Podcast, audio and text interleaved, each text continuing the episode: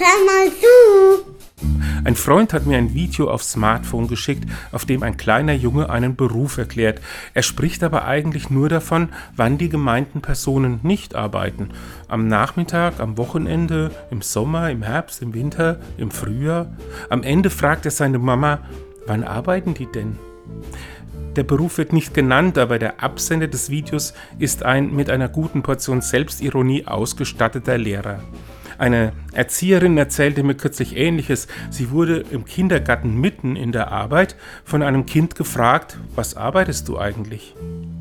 Wer hinter die Kulissen der Berufe schaut, die sich um die Erziehung und Bildung unserer Kinder drehen, der weiß, dass alle, die diese Aufgabe mit Hingabe erfüllen, viel zu leisten haben und auch mal an ihre Grenzen kommen. Eigentlich ist es also ein Kompliment, wenn die Kinder ihren Erziehern und Lehrerinnen diese Anstrengung gar nicht anmerken. Und tschüss.